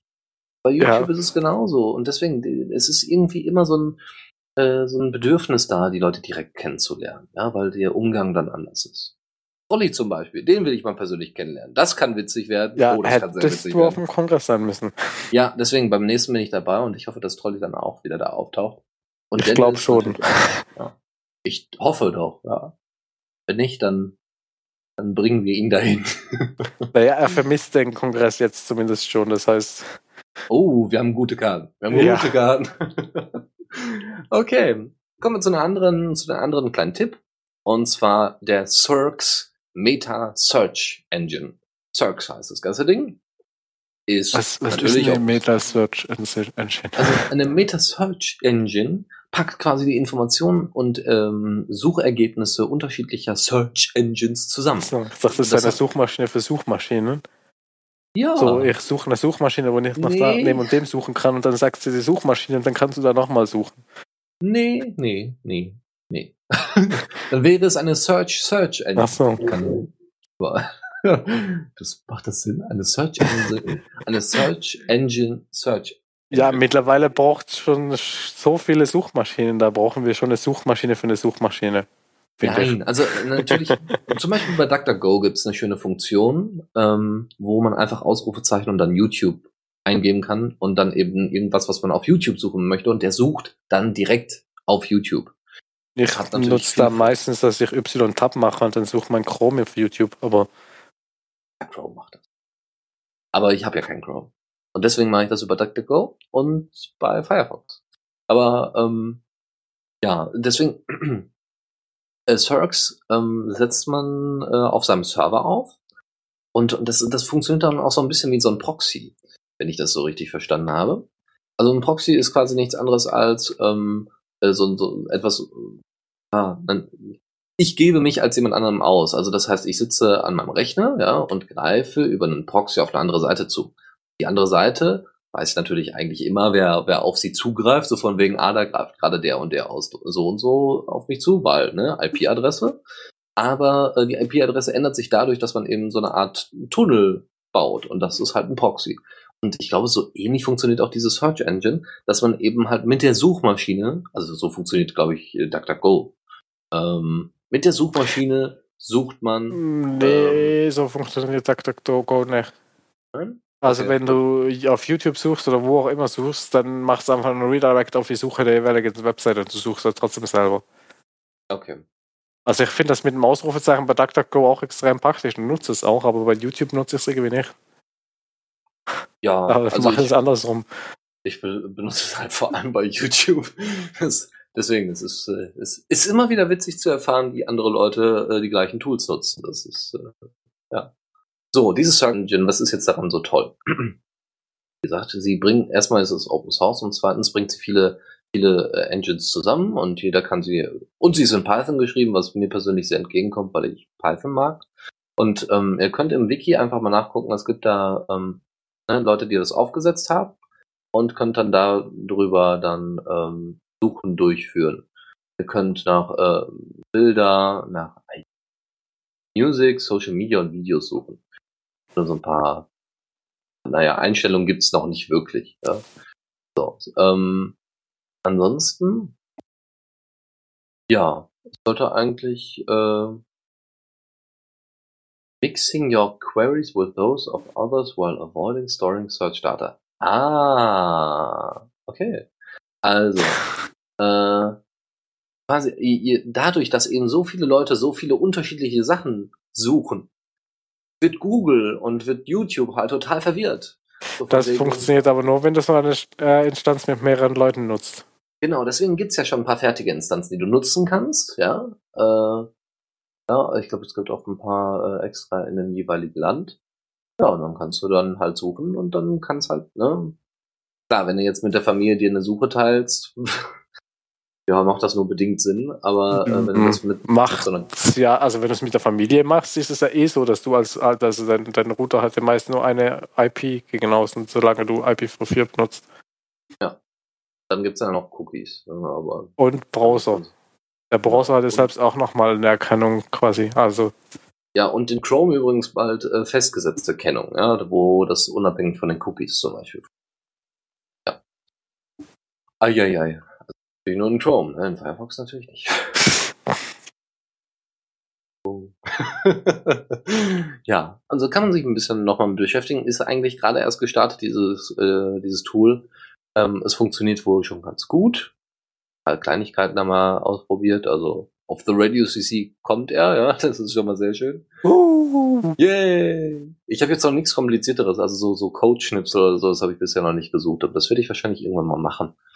Vielleicht werde ich das irgendwann mal als meine Standardsuchmaschine einrichten, aber es wäre halt schön, wenn da auch dieses, dieses nennt sich Bang, also dieses Ausrufezeichen und dann irgendwas dahinter schreiben, YouTube, äh, Amazon oder sowas, wenn es solche, äh, wenn es genau die Funktion natürlich da drin auch gäbe und dann das Open Source ist, ist natürlich fucking awesome, wenn man das mit äh, mit reinpacken würde. So, zwei Themen noch. Ähm, Mozilla Tin Can ist ein Interface für WebRTC. Öfters drüber gesprochen. WebRTC ist äh, eine direkte, hm, quasi so eine Art direkter Messenger äh, im Sinne von Video- und Audioübertragung über den Browser, was von Vorteil ist, weil halt eine Peer-to-Peer-Verbindung aufgebaut wird. Dachte, Ich- WebRTC ist halt nur das Protokoll oder so. Ja, aber es ist auch die Art und Weise, wie man Ja. miteinander kommuniziert. Ja, also es ist kein Server in der Mitte, der noch irgendwie zuhört. So. Ja, eben, es ist ein Peer-to-Peer-Protokoll für Genau. so. So, und äh, das Interface, und äh, da- das braucht natürlich, da muss natürlich irgendwie aussehen, beziehungsweise das muss natürlich irgendwie benutzbar sein für den normalen User. Und da gibt es ein Interface und das nennt sich Mozilla Tin Can. Das ist erstmal ganz spartanisch, ja, ihr geht da drauf, startet Tin Can, könnt den Link dann eben an den Kollegen weitergeben und dann gibt's, wird dann halt die Verbindung aufgebaut. Ja, ihr verbindet euch untereinander, äh, könnt dann halt äh, da einen coolen Can-Chat machen, ja. Chat-Roulette ohne Roulette. Und ähm, Oh Mann. und ohne andere Dinge. No comment. Ähm, Wieso vielleicht auch mit Dingen?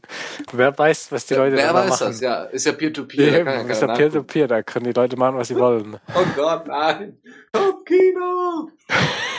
ähm, ja, vielleicht sollte man dann, wenn man das, wenn man das dann unbedingt tun möchte, dann kann man natürlich auch gerne das Privacy-Handbuch zur Hand nehmen. Oh, ich bitte nur das Buch zur Hand zu nehmen. ähm, das ist eine 300 Seiten, mehr als 300 Seiten Anleitung zum spurenarmen Surfen und zur Verschlüsselung von E-Mails und Daten und anonymer Kommunikation. Bezogen auf Windows und Linux, ja, weil unter Mac OS X ist quasi schon Hopfen und Malz verloren. ja, ist doch, ist doch, ja, das, das ist halt so. Würde ich jetzt einfach mal so, mein Windows ist eigentlich auch verloren, weil. Ja, wollte gerade sagen, Windows ist am meisten verloren. Aber das Problem ist, äh, dass du natürlich die Leute nicht so schnell von Windows zu Linux rüberkriegst. Aber wenn die Leute schon mal gewechselt sind von Windows zu Mac OS X, dann können sie eigentlich auch zu Linux wechseln. Ist ja da. Und es gibt ja, auch so eine. Aber auch so- mir, die Leute, ist mir lieber, wenn die Leute zu, zu OS X wechseln als äh, zu Windows oder so. Also, oder bei Windows bleiben. Ja, das ist wohl richtig, ja. Von Windows zu Windows wechseln. Das geht inzwischen auch, weil Windows 8 eben halt überhaupt nichts mehr mit Windows zu tun hat, im ursprünglichen Sinne. ich wechsle jetzt von Windows 7 zu Windows 8. Oh, bereite dich auch sehr viele Probleme vor. Ja, Faldi hat heute was über Windows 8 gepostet, dass er jetzt, dass Windows 8 hübscher aussieht, wenn er versucht zu arbeiten. ja, fancy, crazy shit, aber das äh, haben wir eigentlich, ja, das haben auch die Mac OS Xler äh, öfters mal über ihr Interface Ja, aber da musst du nicht versuchen zu arbeiten, da kannst du arbeiten. Was? Da musst du nicht was? Da musst du nicht versuchen zu arbeiten, sondern da kannst du einfach arbeiten. Das ist wohl richtig. Stimmt. Versuch mal zu arbeiten. Also bei Windows 8 ist dann wahrscheinlich eher Prokrastination angesagt, weil du dich erstmal mit dem Interface an. an ja, es gibt auch von Ja. diesem, das, dieses Privacy-Handbuch ist halt in ständiger Bearbeitung, ja, also wird ständig aktualisiert und so und jeder kann dann wohl mitmachen und es gibt da tatsächlich einen Changelog für, also das heißt eine Liste mit allen Änderungen von der und dem Zeitraum. Ja, und da kann halt jeder wohl mit dran rumschreiben und das wird dann halt regelmäßig als PDF, PDF angeboten. Es gibt auch eine Only Windows Version, der denn äh, eben mit den Linux-Kommandos dann nichts anfangen kann. Was ganz nett ist. Äh, ja, privacy-handbuch.de. Viel Spaß damit. Dann sind wir durch und die nächste Rubrik kann kommen. Äh, ja. Huch, wieso gehen die Knöpfe wieder nicht?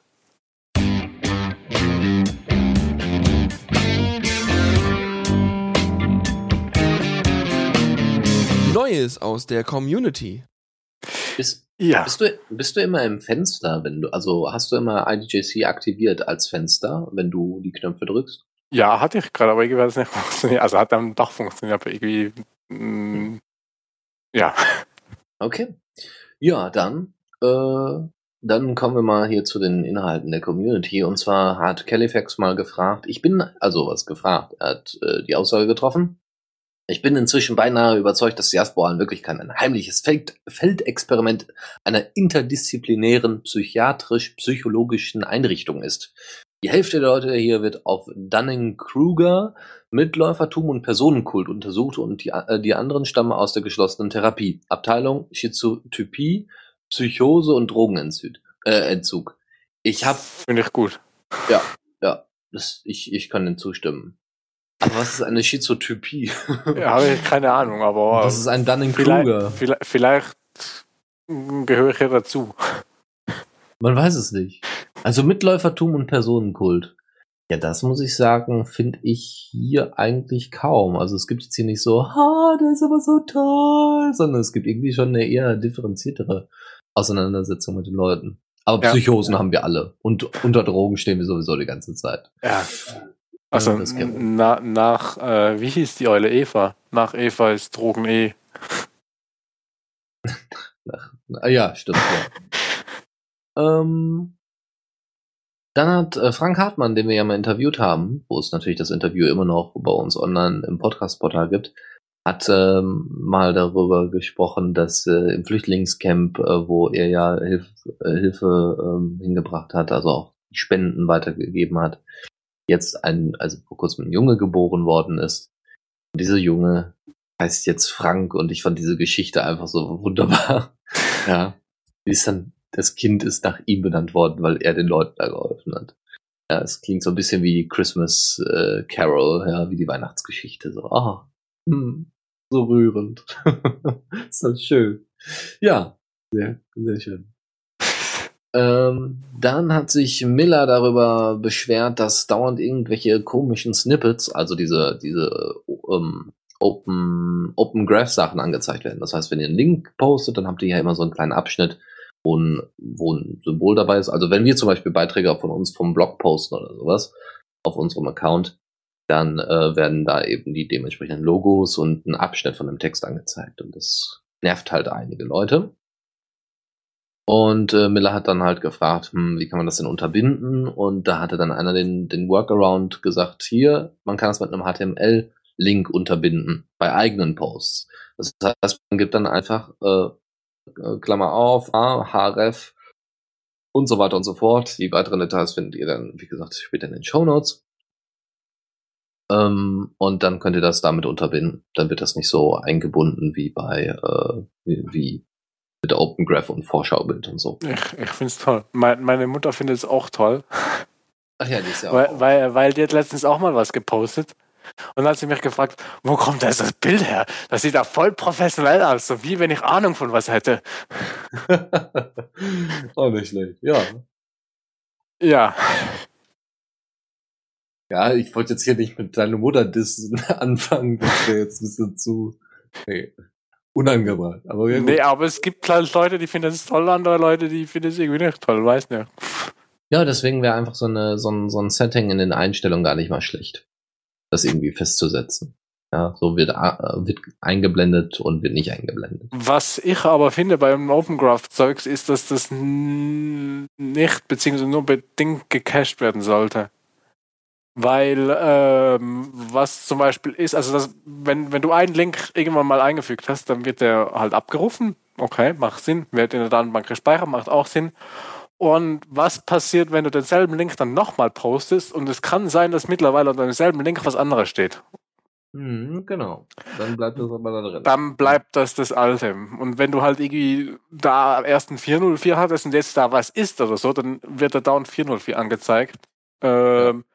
Oder zum Beispiel, also ich hatte am Anfang auch irgendwann mal, als, als wir die, die Testsendung da mit Twitch gemacht haben, die, die Game-Sendung, mhm. äh, da hatte ich überhaupt keine Ahnung von Twitch und habe da es einfach mal gepostet.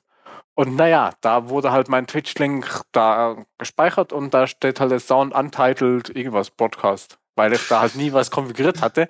Mittlerweile habe ich was konfiguriert, das wird jetzt aber nicht angezeigt. Außer auf meinem Pods wird es angezeigt, weil ich da diesen Open Graph Eintrag in der Datenbank editiert habe und da das reingeschrieben habe, was stehen muss. Aber das kann ich halt nur auf meinem Pod machen. Ah, ja, ja, ja. Okay. Aber ich finde, dass halt, wenn ein, derselbe Link, auch wenn er schon in der Datenbank ist, sollte der nochmal abgerufen werden und halt aktualisiert werden, falls sich der geändert hat. Ja, das wäre eine schöne Sache. Weil eben zum Beispiel eben für, für bestimmte Artikel, die werden sich nie ändern. Aber wenn du halt eine Startseite postest, äh, wenn irgendwie dann, wenn, wenn jetzt jemand Radio CC postest und wir da zu dem Zeitpunkt gerade irgendein Weihnachts-Icon haben da als Symbol, da haben wir danach rund um die Uhr, äh, rund ums Jahr ein Weihnachts-Icon da, wenn jemand einen Link postet und so ein Kram. Das ist einfach, ja. Finde ich Ja. irgendwie nicht so toll, aber sonst finde ich das Open Graph toll. Ja, ich muss ganz ehrlich sagen, ich würde es nicht vermissen, wenn es nicht dabei wäre, aber es macht ja einige Sachen, es, es macht auf jeden Fall ein bisschen mehr aufmerksam. Wenn einer einfach nur einen Link postet oder sowas, dann ist da noch ein bisschen mehr dran und es geht nicht so unter in dem Stream, wo Leute sich wirklich Mühe machen mit, dem, mit der Formatierung. Ja, und ich, äh, ich lese auch oft, dass da dann halt das, was da steht in dem in der Kurzzusammenfassung. Ja, ja. und entscheide dann, ob ich draufklicke oder nicht. Hm? Während ich früher einfach einen Link angeschaut habe, der Titel war nicht interessant und dann weitergeklickt habe. Also äh, Mhm. weitergescrollt habe. So, dann äh, hatte ich noch ein Video gepostet äh, zum Thema WhatsApp. Also, ne, ähm, Du wo, äh, postest Videos? Ja. Ich, ja, nee, nee ich habe nicht selber ein Video gemacht, sondern von Quink. Quink ist äh, Ja. ja. einfach ein Videomacher, der mit Cold Mirror, wer, wer sie noch kennt, ähm, was zu tun hat. Ja, sind irgendwie gute Freunde. Und ähm, er macht halt zwischendurch immer mal wieder Videos zu ganz interessanten Themen und macht das immer auch mit sehr viel Humor, wie ich finde. Ähm, ja, so, und da hatte dann aber zum Thema WhatsApp dann gemeint, ja, ich, ja, ich gebe auf, ich äh, werde mir jetzt WhatsApp anschaffen. Ja, so, und der Punkt ist, ähm, dass er das auf, aufgrund von Gruppendruck, äh, Gruppendruck gemacht hat, ja. Mhm. So sozialen Druck. ja. Ja. Ja, erzähl mal weiter. Ähm, er hat also dann eben in dem Video dargestellt, hat mal, ähm, ich werde das jetzt machen und hat dann ne, das runtergeladen, hat dann gezeigt, wie viele Rechte da, äh, äh, ne, wie viele Rechte am Smartphone die da haben wollen, ne, Kontakte auslesen und was nicht, Nachrichten, also SMS schreiben und solche Geschichten, äh, dass sie das begrenzen auf ein Jahr und dann Kohle haben wollen, ähm, dass sie, äh, ach, noch so ganz viele andere Sachen, die wir hoffentlich alle schon wissen. Wenn nicht, hört euch das gerne nochmal an, so von wegen, ne, die, die, äh, ähm, schnell, die, äh, Terms of Service, ähm, dass die eben wahnsinnig schwierig äh, zu lesen sind, weil auf Englisch und mehrere hundert Seiten so ungefähr werden ausgedruckt. Das ist halt echt problematisch. Und ähm, ja, das war aber trotzdem ziemlich interessant, weil er quasi, er ist damit nicht besonders gut als Beispiel zu nehmen für jemanden, der dann einfach dem, diesem Druck nachgibt, aber es zeigt einfach, wie stark dieser soziale Druck, dieser Gruppendruck ist. So von wegen, alle haben WhatsApp und manche Leute kann man nicht mehr äh, außerhalb von WhatsApp erreichen. Und ähm, deswegen kann man dann, mu- muss man dann halt so mit den Leuten in Kontakt bleiben. Das ist halt ziemlich heftig. Ähm, ich ich habe ja mein WhatsApp jetzt endlich mal aufgrund von Gruppendruck deinstalliert. Ja. Das ist ja auch geil. Wieso das denn? Ja, weil immer, ja, irgendwie hatte ich es immer installiert, aber keine Ahnung, wirklich gebraucht habe ich es eh nie. Und eben mittlerweile, ich vermisse es ja auch nicht. Aber ich hatte es trotzdem installiert gehabt, weil halt, ja, alle haben es. Und irgendwie kam da immer mehr Gruppendruck so aus meinem Umfeld, so quasi äh, WhatsApp. Und ich dachte, gut, dann schmeiß ich es weg. ja, gut.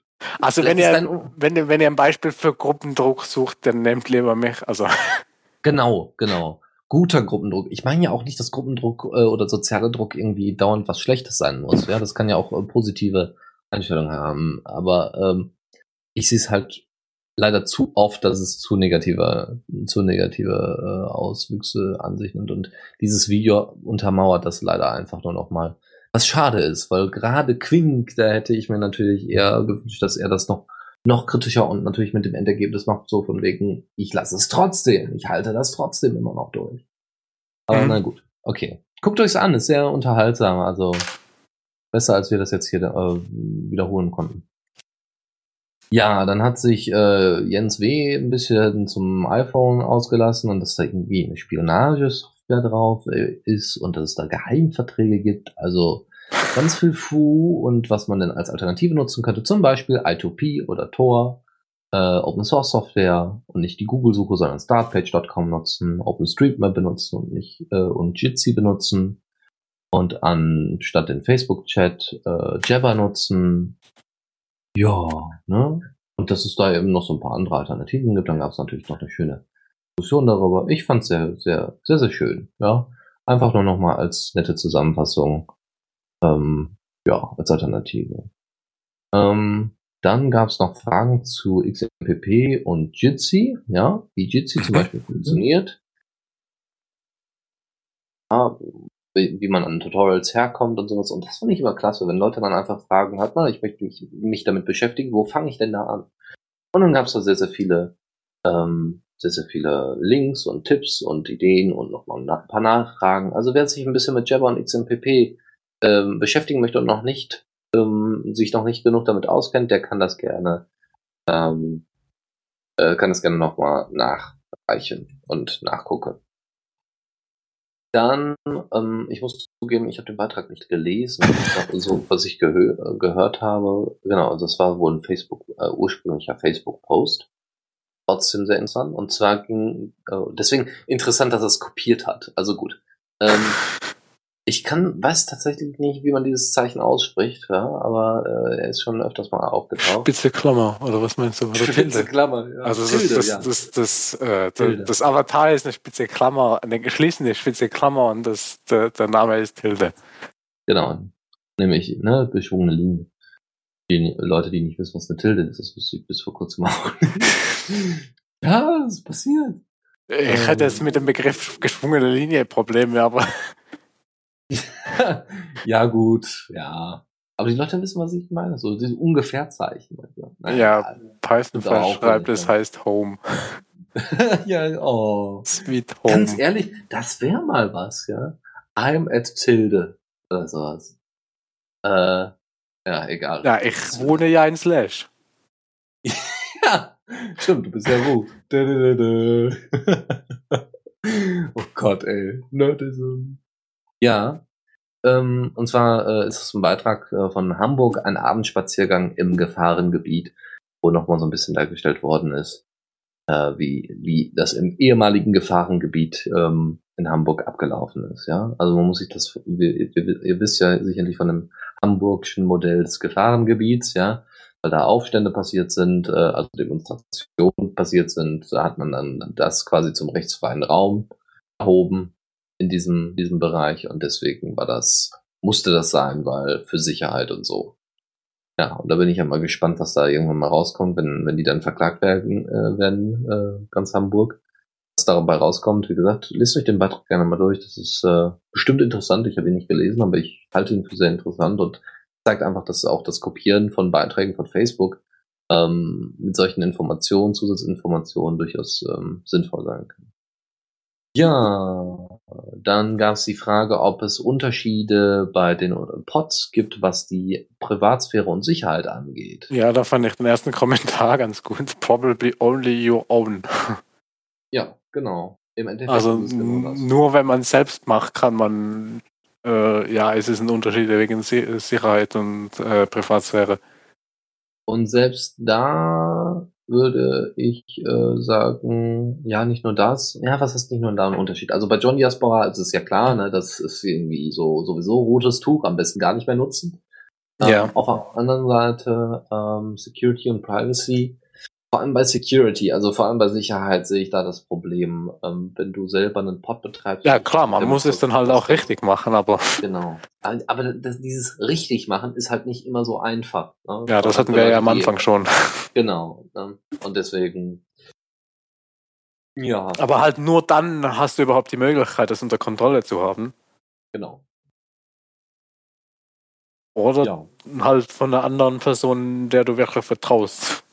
Genau, oder genau, oder es zeigt ja auch einfach mal eine andere Person, der du vertraust, wie solche Sachen gut funktionieren. Ne? Also Wissen weitertragen ist da sehr hilfreich und sinnvoll. Ja, also ich habe ja auch schon den einen oder anderen geholfen beim Polinstallieren. Was sehr gut ist. So, dann hat äh, TLW jetzt, glaube ich, zwei. Nee. Was? So. Also, TLW hat ähm, ein, sein Zitat des Tages gepostet, nämlich von sich selbst. Dass bei Diaspora der Querschnitt der Gesellschaft vorhanden ist, ist unbestritten. Nee. Allerdings ein ausgesprochen gut gebildeter Querschnitt.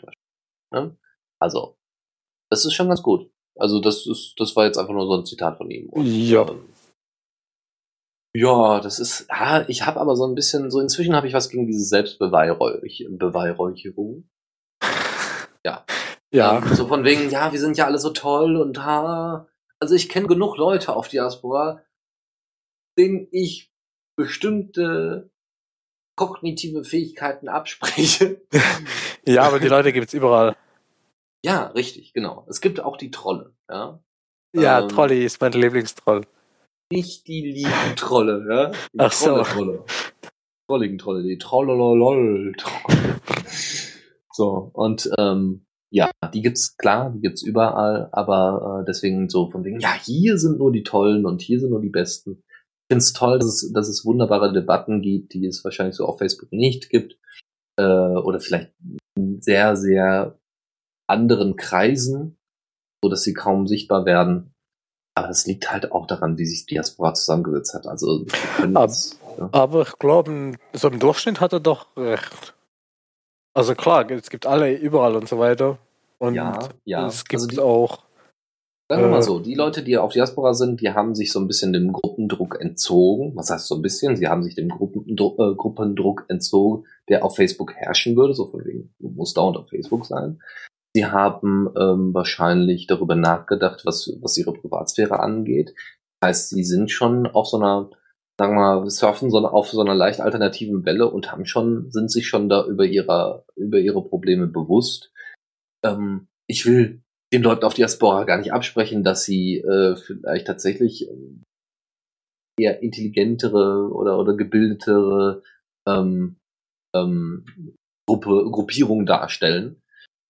Aber es ist halt gefährlich, sich dauernd immer selbst zu beweihräuchern und das immer total toll zu finden, wer man denn ist und welcher Gruppe man angehört. Ja, das ist, ähm, ja, das ist nur als Warnung. Ja, das könnte mich natürlich wieder ja, ihr könnt, ihr könnt mich gerne tot kommentieren, aber es wird nichts ändern. Ja. Obwohl vielleicht doch, ja, wenn ihr gute Argumente habt. Ja. So, und ansonsten? Du hast gerade noch was übersprungen da. Ich weiß nicht, ob das Absicht war. Ah, ich glaube, das war auch von dir. Ja, nee, das wollte ich gar nicht. Genau, äh, von Tobias Dausend, der hatte dann mal erwähnt, ähm, also er dann mal nachgefragt. Er hat genau den Gegenentwurf dazu angeboten. Nämlich, ist Diaspora wirklich ein soziales Netzwerk oder doch nur ein Kampf der Meinung wie auch Meinungsmache? Ich habe mich hier äh, gerne bisher aufgehalten, aber im Moment muss ich doch einmal hinterfragen, wie es hier zu Meinungsfindung und Diskussion kommt, zumindest in einigen Beiträgen. Dass man manches Mal konträre Meinungen hat, ist gar nicht äh, das Problem, aber das Wie ist entscheidend. Und gerade das Wie macht es mir eher schwer denn leicht. Vorwürfe, Beleidigungen, gerade politische Diskussionen finde ich erschreckend gewisser ideologischer Hinsicht. Äh, dass man eine gewisse Ideologie oder nenne ich das besser Einstellung immer in seinen Beiträgen reflektiert, ist selbstverständlich, aber Höflichkeit ist doch wohl das Mindeste oder vielleicht der Nuancen von Wortkonstrukten.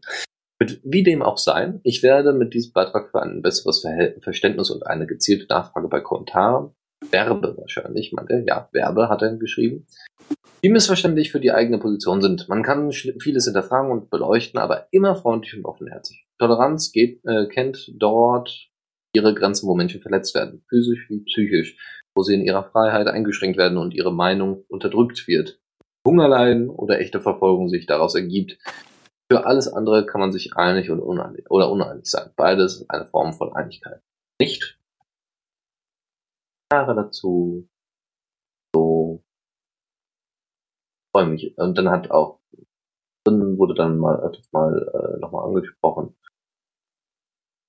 Äh, also dann hat Tobias dann auf einen Kommentar geantwortet. Freue mich riesig, dass Diaspora sich gerade wieder so zeigt, wie es schätze. Freundlich, offen, kritisch, gerne auch. Äh, einige der letzten Diskussionen waren dann leider anders, aber es gibt ja wohl immer ein Hoch und Tief. Hier schreibt nur die Art und Weise und Jo, eben, also es gibt auch auf Diaspora Leute, die äh, ja, halt irgendwie anders sind als die anderen oder so, oder? Weiß ja, nicht, wie man das sagen Ich habe das letztens auch. Schwarze Schafe halt. Ja, ich habe das letztens auch wieder mitbekommen und das auch. Ah, ja, also. Man kann bestimmte Dinge auch nett sagen. Ja, ja, aber manchmal, manchmal ist auch das, was er auch angesprochen hat, ich man, äh, dass man eine bestimmte Ideologie in seiner Einstellung drin hat, ja, dass man eine bestimmte Einstellung hat, ja, und diese natürlich auch irgendwie preisgibt, ist ja auch erstmal in Ordnung. Aber dass da teilweise eine, eine, eine Verbohrtheit äh, besteht, wie eben in Ideologien oft üblich, das habe ich auch schon kennengelernt. Und das ist halt sehr nervig, weil mögliche Diskussionen halt kaputt. Gut, das soll es erstmal gewesen sein. Jetzt kommt nur noch ein einziger kleiner Link-Tipp, den ihr euch aufbewahrt, wenn wir dann hochladen und so weiter. Und zwar ist es ein Video zum Thema, was passiert, wenn sich Facebook mal wieder updatet. Im Real Life. Also das heißt, man hat quasi, äh, das ist so eine Art, hat ja, das ist so ein Comedy-Video. Wird es nicht letztes Mal schon? Nee, nee, das, da, da bin ich mir ziemlich sicher, dass wir das letztes Mal. Ich glaube, ich habe es letztes Mal nur erwähnt und dann aber in der Show Notes verlinkt. Okay, das das kann wiederum sein. Weil, boah, ist ja nicht schlimm. Gibt's halt nochmal. Ja, ja wer es noch nicht gesehen hat, kann es ja jetzt anschauen und die anderen Genau. haben es schon gesehen. Ich fand's ganz witzig und äh, deswegen, ich hab eigentlich. Ja, das war letztes Mal, glaube ich, brandaktuell, deswegen kam es kurzfristig von mir noch rein, aber Ach also so mitten in der Sendung. Ja. Ja, ist ja nicht so schlimm, ne? Kann man ja trotzdem noch mal mit reinpacken. Ich fand's ganz witzig, deswegen gucken wir mal. Äh, und, und viel Spaß dann dabei. Ja, ansonsten würde ich sagen, ähm, hört man sich. Ich hoffe, euch hat's Spaß gemacht. Endlich mal wieder, nach so vielen Wochen und Tagen und so. Wenn ihr Themen habt, wir sind offen für Vorschläge. Können Sie uns natürlich als äh, Erwähnung an den Diaspora-Account, als private Nachricht an den Diaspora-Account, als Mail, als weiß ich nicht, von mir aus auch auf Twitter, äh, als Kommentar könnt ihr uns alles zukommen lassen, kriegen wir alles mit. Ja, wir sind ja auch aktiv auf äh, Diaspora, auch wenn es nicht immer so wirkt, aber ich habe, äh, wir, wir posten ja regelmäßig mal ein paar Sachen, äh, wenn auch nicht so oft. Und, an, aber äh, die Kommentare und so weiter, da gehen wir eigentlich immer drauf. ein. Ja, ansonsten noch eine kleine, kleine Info, äh, die, äh, Lernen und Lernt werden Sendung wird auf jeden Fall noch hochgeladen. Da war ich bisher noch ein bisschen zu faul, das richtig fertig zu schneiden, weil so ein paar Sachen äh, mussten dann noch angepasst werden. Aber ansonsten kommt das auf jeden Fall auch noch. Gut, dann äh, ja, werde ich mir das auf jeden Fall mal hinter die Ohren schauen, schon mal für die nächste, für die nächste Twister, den Twister-Test legen. Ach so, dann- ja. dann danke ich dir fürs Streamen und fürs Mitmachen und danke doch mal für die Erklärung für, für, von, vom 30C3. Ja, Schön. Das ist alles super. Das, das machen wir. Machen wir so weiter. jo. Gut, dann äh, bis zum nächsten Mal und äh, ja, man hört sich. Ja, tschüss. Die Diaspora Night. Nachrichten aus der Welt der freien sozialen Netzwerke.